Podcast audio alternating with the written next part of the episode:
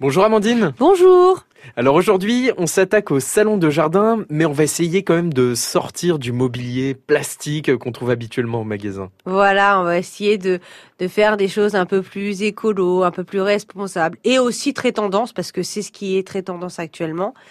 Par exemple, eh ben, dans le, les matériaux incontournables, on va avoir euh, le bambou, le rotin, l'osier, donc des matériaux naturels. Euh, c'est adapté euh, à des jardins un peu à la japonaise, des, des choses un peu plus naturelles, un peu plus neutres aussi en couleur. Oui, moi ça m'évoque un peu les années 70. Ça. On arrive à faire des choses euh, modernes? Oui, l'osier naturel par exemple, c'est une demande qui est vraiment importante et euh, c'est tressé, c'est super, euh, c'est euh, non, c'est super joli et c'est en fait on les meubles récents, je parle bien des meubles là, on parle pas de brocante, ils vont être inspirés des années 70, mais voilà avec des formes quand même très actuelles.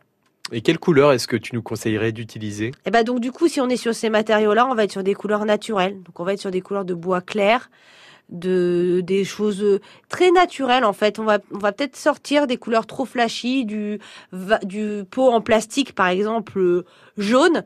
Et ben par exemple, on va faire euh, les pots, euh, les cache-pots, et ben en raffia. Ça c'est mmh. super joli.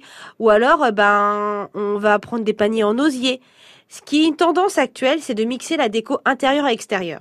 En fait, c'est des éléments de déco du jardin qui, pendant l'hiver ou par mauvais temps, on va les rentrer dans son salon et dès qu'il fait beau, on va les sortir sur sa terrasse ou dans son jardin. Sans oublier les petites touches euh, accessoires mais tellement indispensables, les petits points de lumière. Ben voilà, c'est pareil. Bah les lampes solaires, des guirlandes lumineuses, des tapis d'extérieur, c'est très c'est très à la mode. Euh, les petites consoles, des petites tables d'appoint, pareil qu'on va pouvoir avoir dans dans sa maison. En fait, c'est de recréer un deuxième salon dehors. C'est vraiment ça l'idée actuellement, c'est de transformer son salon dans son jardin. Et puis si on a un balcon, la possibilité aussi c'est de suspendre ses plantes. Et oui, alors pareil, on revient sur du naturel, euh, le macramé. Ça peut paraître un peu mamie, mais euh, c'est ça revient vraiment en force. Et du coup, en fait, de faire des cache-pots en macramé qu'on va pouvoir suspendre à notre plafond ou du coup même à notre façade de maison.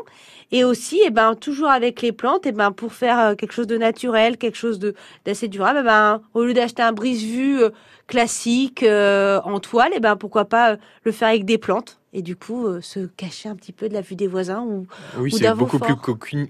Oui, et puis c'est beaucoup plus cocooning. Et voilà. Merci Amandine. Merci.